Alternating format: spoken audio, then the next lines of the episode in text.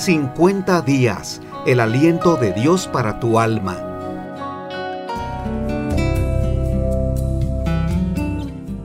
¿Qué tal? Soy Constantino Varas de Valdés. Tengo el gran gusto de compartir contigo en esta emisora de un radio este programa en donde quiero enfocar el tema Tú puedes vencer el orgullo, porque se trata de establecer relaciones en donde predomine la humildad. Precisamente uno de mis libros que se llama 50 días ordenando mi casa, planteamos el proyecto de que toda familia puede sostener relaciones saludables a partir de que cada uno de los miembros asuma actitudes de tolerancia, de perdón, de amor, de consideración, de mucha comprensión, de comunicación constante. Por eso estamos hablando de asumir una actitud de humildad. Uno de los enemigos más feroces de la relación familiar y especialmente en el matrimonio es el orgullo. Alguien dijo que el orgullo es como un virus que llega a nuestra computadora causando malos ratos, te infecta tu equipo, entonces te frustras, te preocupas y aún llegas a tener grandes conflictos con la información que tenías allí porque podría ser una gran pérdida. Así sucede con el orgullo en la familia, ese virus que se aloja en la mente y en el corazón en donde llegas a pensar que no necesitas a la otra persona, no te hace falta. Y eso es orgullo. Muchas relaciones han terminado porque perdieron la humildad de señalar estoy muy a gusto contigo, me hace bien estar a tu lado. Pero cuando se presenta el orgullo, entonces las actitudes son diferentes, desde las miradas, las palabras, las intenciones, para decir, prefiero estar solo que mal acompañado o prefiero estar sola que mal acompañada. ¿Por qué consideramos este tema el día de hoy? Porque muchas relaciones se han fracturado por causa del orgullo. Cuando alguien te dice, eres muy orgulloso o eres muy orgullosa, lo más seguro es que nosotros no queremos admitirlo, porque no estamos de acuerdo que alguien nos señale. Por eso, llegar al, al convencimiento de decir, soy orgulloso, o por orgullo estoy perdiendo algo, o por orgullo me estoy quedando solo, estás entrando en una situación de madurez. Porque aquellas personas que son maduras reconocen cuando algo no está funcionando en sus vidas y que están dañando a los demás. Se trata en este programa de 50 días de llegar a ese nivel, de considerar no solamente cómo está tu relación, sino si la estás contaminando, si eres un factor de contaminación por tus actitudes, por tus pensamientos, sobre todo si alguna experiencia del pasado te ha conducido a tener ese falso orgullo, el orgullo de decir, prefiero estar solo. Por eso, quédate conmigo durante los siguientes minutos. Si tienes alguna pregunta, favor de escribirla aquí en nuestra emisora. Eh, queremos tener contacto contigo una excelente retroalimentación nos permitiría también seguir ayudándote. Algunos definen el orgullo como excesiva estima o amor propio, que busca la atención menospreciando a los demás y mostrando que no necesitas de nadie. En la mayoría de los casos, el orgullo brota de la ira, producida por un fracaso personal, o de la frustración de no hacer lo que se debe. Por eso tiene la característica de no reconocer los errores. Debido a esto, la persona orgullosa muchas veces no es consciente de estar actuando movido por ese problema, evitando así la ayuda que amerita. Y esto la coloca en una posición tan vulnerable porque difícilmente va a buscar apoyo para que alguien le enseñe cómo resolver el conflicto del orgullo. Te pregunto, ¿alguna vez has pedido ayuda en este asunto para que alguien te confronte o por lo menos te aclare algunas dudas para saber si eres orgulloso? Cuando lo hagas, estoy seguro que pasarás al siguiente nivel, porque entonces al reconocer que por orgullo estás gritando o queriendo ocupar el primer lugar o tratando siempre de ganar en una discusión, te darás cuenta que las cosas no funcionan sobre todo si te enfrentas a otra persona orgullosa, porque entonces es una lucha de titanes. Cada uno quiere imponer su criterio. ¿A dónde conduce esto? Cierta vez hablé con una pareja o un matrimonio me buscó porque su conflicto era ninguno quería ceder. Cada uno establecía su propio criterio, es como si en el ring se pusieran los guantes y comenzaban a pelear. Las armas favoritas de ellos eran los errores que habían cometido en el pasado, pero también aquellas actitudes buenas que habían mostrado. Por ejemplo, uno de ellos dijo, yo siempre te ayudo, hago que hacer en la casa, traigo dinero, siempre estoy proveyendo. ¿Qué te falta?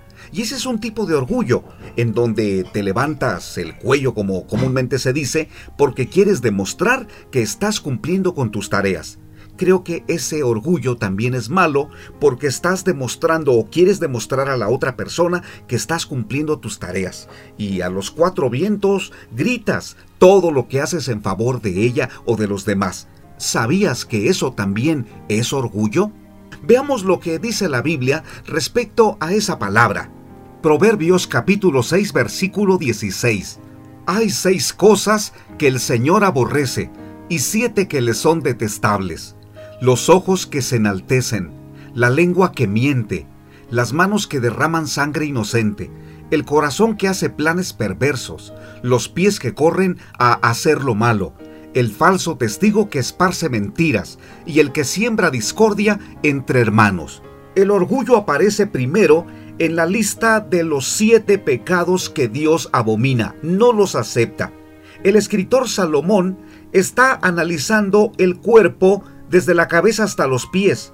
Por eso comienza diciendo que Dios abomina los ojos altivos, porque ningún otro rasgo es más eh, doloroso, triste y dañino como una mirada con orgullo, con altanería. Ningún defecto se opone más a Dios que este. Dios no acepta el orgullo porque es una manifestación de la más profunda miseria humana de acuerdo a C.S. Lewis, escritor de las Crónicas de Narnia, señala que, de acuerdo con los maestros de la Biblia, el principal defecto y el mayor mal es el orgullo. La fornicación, la ira, la avaricia, las borracheras y todo eso, de acuerdo a Lewis, son meras picaduras de pulga en comparación con el orgullo. Fue por orgullo que el diablo se convirtió en el diablo el orgullo conduce a todos los demás defectos. Es el completo estado de la mente en contra de Dios. Así termina diciendo este famoso escritor de la película que nosotros llegamos a ver en el cine llamada Las Crónicas de Narnia. Este orgullo entonces es un estado mental, o más esencialmente, una condición del corazón, en la que una persona ha suplantado el gobierno de Dios sobre su vida con el gobierno de su propia voluntad. En lugar de depender enteramente de Dios, como era su designio, un corazón orgulloso se ve a sí mismo para decidir lo que es bueno y malo. Ese fue exactamente el error de Adán y Eva cuando decidieron desobedecer a Dios para ser como Él. Ese es el orgullo. Nosotros estamos hablando en este programa el día de hoy aquí en Dun Radio que tú puedes vencer el orgullo, pero no lo puedes lograr solo o sola, porque estamos hablando más que de un hábito, más que de una adicción, más que de un comportamiento, de un pecado, sí, de un serio error, de algo que nace en el corazón, eh, infecta todo el organismo y también contamina a los demás. Estamos hablando de cómo es capaz de contaminar todas las relaciones. El orgullo en un matrimonio se manifiesta de acuerdo a lo que pensamos del cónyuge. Dependiendo del concepto que se tenga del otro, nos vamos a relacionar con él o con ella. Por ejemplo, un esposo que piensa que su pareja no es lo suficiente inteligente o capaz, terminará tratándola de manera despectiva y haciéndole sentir inferior. Cuando hay decisiones que tomar, por supuesto, no la tomará en cuenta y tampoco considerará sus opiniones, esto se debe a que el orgullo le impide aceptar a su pareja tal como es. La persona orgullosa simplemente opina, cree, tiene sus criterios por sí mismos y no permite que otros le den su punto de vista. Esto parece ser eh, lo adecuado en el esquema de aquellas organizaciones donde un general es el que decide por sus soldados. Pero en la familia no funciona así porque necesitamos tomar en cuenta al miembro más pequeño, que puede ser un niño o una niña. Por ejemplo, cuando señalamos a dónde quieren ir a comer. Esa es una excelente pregunta porque tomamos en cuenta a los demás. Y un día, cuando los niños crecen, se vuelven jóvenes o adultos, entonces de ellos dependerá seguir tomando en cuenta a sus padres. ¿Te has dado cuenta que algunos jóvenes no les importa el criterio de sus papás? Vivan o no vivan con ellos, no les importa considerarlos, no los toman en cuenta. ¿Será que los papás están cosechando que en los primeros años no tomaron en cuenta a sus niños? Ese es el orgullo. El orgullo también lo expresamos cuando alguien piensa que tiene la razón. Solamente él o ella tienen la, razón. Las personas orgullosas tienden a ser obstinadas, tercas, evitan escuchar y nutrirse de los ideales del otro, solo por el hecho, como comúnmente se dice, de no dar su brazo a torcer. Esto hace que la convivencia en la familia y especialmente en una relación matrimonial sea cada vez más tensa y lejana. Esto puede llegar a tal grado de incomprensión que puede poner en riesgo la unidad y la estabilidad de la relación. Muchas personas han terminado una relación matrimonial por causa del orgullo. Y es muy doloroso eso, porque cuando una persona se envanece en sus pensamientos y una idea da vueltas en su cabeza, no considera a un consejero, a un psicólogo, no considera a nadie, ya tiene una idea fija de qué va a hacer. Una manera de vencer el orgullo es cuando compartes con alguien tus inquietudes y le haces una pregunta. Ayúdame, ¿estoy mal? ¿En qué estoy mal? ¿Debo cambiar algo? ¿Qué debo cambiar? Esas preguntas son clave para vencer el orgullo, porque una persona orgullosa, ya sea hombre o mujer, es capaz de manipular a los demás con tal de no reconocer su error. Esta persona nunca asume la responsabilidad de los hechos, siempre culpa a los demás de lo que ha pasado, y busca por todos los medios quedar bien con los que le rodean, sin importar si tiene que mentir o manipular las cosas o las personas.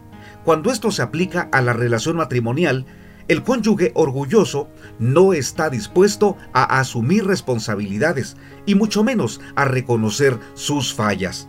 Es así como el orgullo termina anulando completamente la humildad y el diálogo, es ahí cuando la relación se convierte en una verdadera bomba de tiempo, donde ambos tienen tanques emocionales expresados de diferentes formas, la ira, los arranques de enojo, de coraje y todo aquello en donde se lastima, se lesiona y hasta llega a existir violencia intrafamiliar. Tenemos que hacer un alto.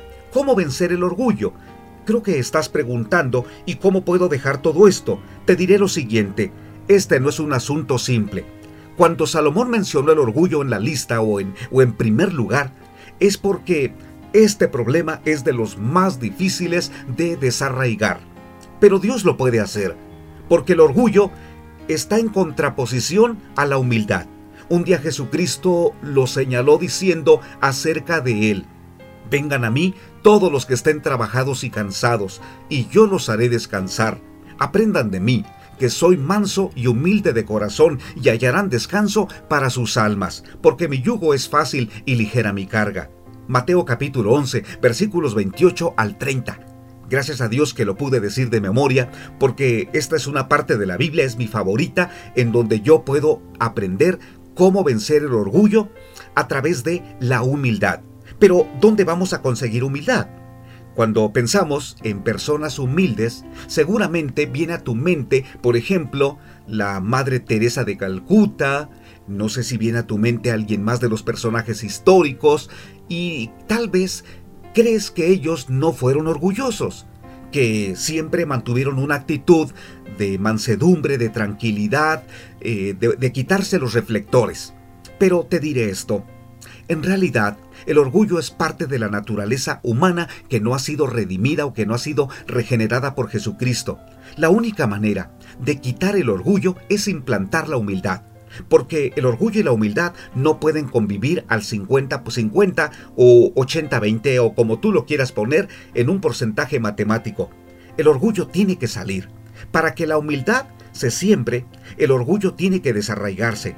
La única manera de implantar la humildad en la vida de una persona orgullosa es que Jesucristo lo humille, que Jesucristo entre a su corazón. Ahora aquí hay dos asuntos esenciales. Personas que son muy orgullosas muchas veces se les quita ese orgullo cuando comienzan las pérdidas. Pierden dinero, pierden trabajo, pierden relaciones y llegan a tal punto de decir, vaya, este es un golpe a mi orgullo por todo lo que he perdido. Y aparentemente el orgullo se fue, pero no, muchas veces están orgullosos de soportar una crisis. Están orgullosos de haberse quedado solos, pero no están, eh, así como lo señalan, de rodillas pidiendo perdón. Y ese es un falso orgullo, porque aparentemente ellos dicen, soy humilde. Pero la única forma de ser humilde es cuando alguien vive en ti que es Jesucristo. Esa es la segunda manera y la correcta. La humildad se aprende cuando Jesucristo entra en nuestro corazón. Entonces Él quita el pasado, ¿sí? Tal vez en el pasado tuvimos demasiados recursos económicos o bien todo iba tan bien que nos convertimos en personas orgullosas. O tal vez existen personas orgullosas de haber sido pobres, orgullosas de haber, haber crecido en un hogar en donde tuvieron muchas carencias y hoy tienen lo suficiente, pero tienen un gran orgullo. Se nota, no hablan con cualquier persona, no van a comer a cualquier lugar, no piden perdón no dicen lo siento. Allí notas que esa persona necesita a Jesucristo. Cuando Jesucristo entra en el corazón de una persona, entonces comienza a haber cambios. El primer cambio, cuando una persona es humilde, es que se relaciona con Dios. Creo que la humildad primero debe tener esa cara, buscar a Dios con todo el corazón, decirle, perdóname, una persona que es orgullosa difícilmente dobla sus rodillas para reconocer que está delante de alguien importante. Siempre la persona orgullosa cree ser la más, la más importante. Pero la persona humilde, o cuando está aprendiendo a ser humilde, puede doblar sus rodillas a Dios. Y también puede doblar su cuerpo delante de su esposo o de su esposa para decirle, perdóname porque te he fallado y puede pedir perdón de lo mínimo, no precisamente de aquellas locuras o una infidelidad, puede pedir perdón de descuidos. Esa es una buena señal de humildad. Una buena señal de humildad es cuando puedes hablar con tus hijos y no te da pena o no te da temor pedirle perdón a uno de tus hijos pequeños porque les has fallado. Las personas orgullosas señalan, ¿yo pedirle perdón a un hijo?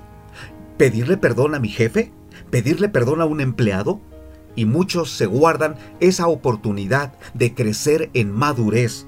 ¿Por qué? Porque se guardan ese terrible orgullo, creyendo que si no se rebajan de acuerdo a su, a su criterio, entonces van a conservar la imagen de ser grandes personas. Pero Jesucristo lo enseñó. Un día Jesús fue invitado a una casa. Cuando vio que los invitados a la mesa escogían los mejores lugares, les contó una parábola. Cuando te inviten a una boda, no vayas a sentarte en el mejor lugar, no sea que otro de los invitados sea más importante que tú, y cuando venga el anfitrión te diga, dale tu lugar a este otro, porque entonces con toda vergüenza tendrías que ir a ocupar el último lugar. Así que cuando seas invitado, ve más bien a sentarte en el último lugar, para que cuando venga el anfitrión te diga, amigo mío, ven y siéntate más adelante. Así serás honrado delante de, de, de los otros invitados a la mesa, porque todo el que se enaltece será humillado, y el que se humilla será enaltecido. Eso Jesús lo dijo en Lucas capítulo 14, versículo 7 al 14. ¡Qué gran lección esa! Una gran recomendación de humildad. Y él dijo, ocupa el último lugar, para que entonces más tarde alguien te invite a pasar a los primeros lugares es una buena señal que cuando una persona es orgullosa y quiere quitar ese orgullo, quiere doblarse, quiere reconocer que necesita ayuda, entonces puede ocupar el último lugar.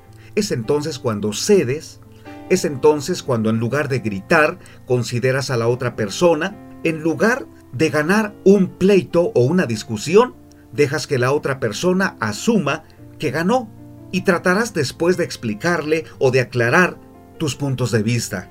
Estamos hablando de algo que no es sencillo de entender y mucho menos de manejar, pero es posible. La manera de enfrentar el orgullo es reconocer que tienes un problema, que está destruyendo tu relación y te aleja de la persona que amas. ¿Podrás llegar a ese punto?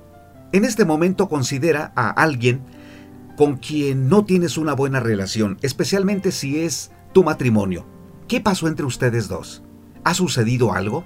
¿Te cuesta trabajo escuchar a la persona? ¿Piensas que tú tuviste la razón? ¿No la has escuchado para saber qué opinión tiene? Entonces, entre ustedes dos existe ya una pared, existe indiferencia y probablemente hasta maltrato como violencia verbal, todavía no la física. Debes reconocer que te has equivocado, que no eres accesible, que no escuchas, que cuando alguien te busca no tienes tiempo. Tratas de evadir la situación porque no te interesa. Ese es un tipo de orgullo que necesitas vencer. Otra manera de enfrentar el orgullo es proponer tener una actitud de humildad, aceptando que no siempre tienes la razón. Ese es un golpe a tu orgullo que ahora mismo yo te estoy dando y yo mismo me doy. Aceptar que no siempre tengo la razón, que como ser humano te equivocas y que otros tienen el derecho de pensar y opinar diferente de ti. Bueno, este asunto no es sencillo, sobre todo cuando vivimos en una cultura de opresión, en donde otros te dicen lo que tienes que hacer. Casi, casi, déjame decirlo en este concepto, mastican lo que quieren que después tú te tragues, porque ellos ya lo prepararon. Entonces no te dan oportunidad de tener tu propio criterio. Cuando vivimos en una sociedad que piensa de esa manera, es natural que nos levantamos enojados y señalamos, yo voy a decidir lo que yo quiero, es lo que yo pienso. Y hoy he encontrado a mucha gente que tiene un orgullo terrible y no acepta que alguien intervenga, que alguien les aconseje. Cuando hablo con alguna persona, le digo, me gustaría aportar algo, permite que yo complemente algo que te hace falta. Entonces cuando alguien tiene o abre un poquito la puerta de su vida para aceptar un consejo, me doy cuenta que allí comienzan los verdaderos cambios. Yo fui muy orgulloso, bueno, yo creo que más que ahora, estoy hablando de mi tiempo cuando era adolescente. Crecí con demasiadas circunstancias difíciles que me hicieron eh, tener esa fuerza de decir yo voy a salir adelante. Saldré adelante por mis pantalones. ¿Qué pasó? que me alejé de aquellas personas que podían ayudarme. Me volví elitista, intelectual, escogí la música que yo consideraba era la mejor, eh, comencé a buscar literatura que yo consideraba era la de, mi estilo o la de mi nivel, comencé a frecuentar lugares donde yo señalaba, estos son los que merezco, y en fin, me volví una persona solitaria, con pocos amigos, y eso sí, con un gran orgullo. Yo salí adelante. Yo no me quedé en el pantano. Aquí estoy de pie. Te quiero decir que ese es un tipo de orgullo también. Porque la humildad consiste en reconocer que alguien está contigo, que alguien te está ayudando. Y qué bueno cuando nosotros consideramos que es Dios. Otra manera de enfrentar el orgullo es minimizarlo, practicando el perdón tanto para darlo como para recibirlo. Cuando te examinas interiormente, comienzas a descubrir contra quién es la rabia, y esa es la oportunidad de perdonar a quien te hizo daño. También es la oportunidad de pedir perdón a quien has herido y maltratado. Jesucristo siempre habló del perdón y él lo expresó. Cuando estaba en medio de dos ladrones, habló con Dios y le dijo, Padre, perdónalos, porque no saben lo que hacen. Esas palabras fueron sublimes. Jesucristo puede enseñarnos a pedir perdón y también a perdonar cuando pensamos que alguien ha sido injusto o que la vida lo ha sido. Así que la humildad consiste en pedir perdón, pero también en perdonar cuando alguien se acerca a nosotros y nos señala, ¿me perdonas? Personas orgullosas dicen, no te perdono, nunca te voy a perdonar, pero no haces bien porque a ti mismo o a ti misma te dañas. Estás guardando en tu corazón un resentimiento que con el paso del tiempo enfermará tu vida, enfermará tu alma. Entonces, esos sentimientos que hoy tienes se van a convertir en deseos de venganza. de querer hacer daño. No, no te conviene vivir así. Cierto que cuando uno tiene que pedir, tiene que perdonar, por supuesto uno quisiera que la tierra se tragara a la otra persona y porque merece algo malo por lo que me hizo. Pero perdonar no significa que tú te desquites o que quieras lo peor para ella. Más bien, te estás liberando de algo que está causando daño a tu vida y que puede ser peor en el futuro. Por lo tanto, la humildad es la clave. Vencemos el orgullo cuando pedimos ayuda a Dios. Él puede sacar el veneno destructivo del orgullo. Sí, solamente Dios puede quitar ese veneno que está dañando todo tu ser. La Biblia dice que nadie tenga más alto concepto de sí que el que debe tener. Pídele a Dios que te ayude a tener un concepto adecuado de quién eres y que no eres más importante que los demás en tu familia, que no eres mejor que tu esposo o que tu esposa. Son diferentes, se complementan, pero no eres mejor que él o que ella. Pídele a Dios que te ayude a dejar el espíritu de orgullo, ese espíritu de prepotencia. Entonces el Señor te lo va a conceder. Y si necesitas algún tipo de ayuda profesional para tratar este asunto en tu vida, búscala. No dudes en pedir apoyo. Existen consejeros y consejeras que hoy están preparados para escucharte, para darte un consejo adecuado y para enseñarte el camino de la humildad. Así que, querido amigo y querida amiga, en este programa 50 días, hoy hablamos del reto, tú puedes vencer el orgullo, porque sí es posible. Si eres un joven, estás en, el tiempo de formar hábitos. No permitas que por haber tenido una decepción sentimental, el orgullo esté lastimando tu vida y te aísles de los demás. Si eres adulto o una persona mayor, no es imposible dejar el orgullo. Es tiempo. Clama a Dios con todo tu corazón y estoy seguro que en esta emisora de Dun Radio puedes seguir escuchando ideas, conceptos, un apoyo espiritual que será clave para tu vida. Porque esa es la intención de Jesucristo, hay una parte en la Biblia donde dice que Él vino a buscar lo que se había perdido. En esas condiciones es como Dios es poderoso para hacer un gran milagro sin importar cómo estemos, porque su gracia y su misericordia son mayores que cualquier necesidad mía. Cualquier problema que yo tenga jamás va a poner en un aprieto a Dios. Es todopoderoso para transformar tu vida. Te invito para que leas la Biblia, y en especial si me preguntas, Constantino, ¿por dónde comienzo? Ya que he hablado acerca del orgullo en esta parte de la Biblia, me gustaría que leyeras el libro de Proverbios. Comienza leyendo una porción de algunos versículos y cada día toma decisiones que te conduzcan a resolver el serio conflicto del orgullo. Y Dios va a hacer un gran cambio en tu vida. Cuéntame cuando esté sucediendo algo, porque es mi intención seguir apoyándote. Te agradezco si has sido lector de alguno de mis libros. 50 días ordenando mi casa, que es el que más se ha leído y es el que continuamente la gente solicita. Está enfocado a mejorar o a desarrollar relaciones más saludables a partir del amor verdadero que proviene de Dios. Queremos ser útiles. Te invito para que continúes en la programación de Dun Radio. Soy Constantino Varas de Valdés. Que tengas una gran semana. Hasta pronto. 50 días, el aliento de Dios para tu alma.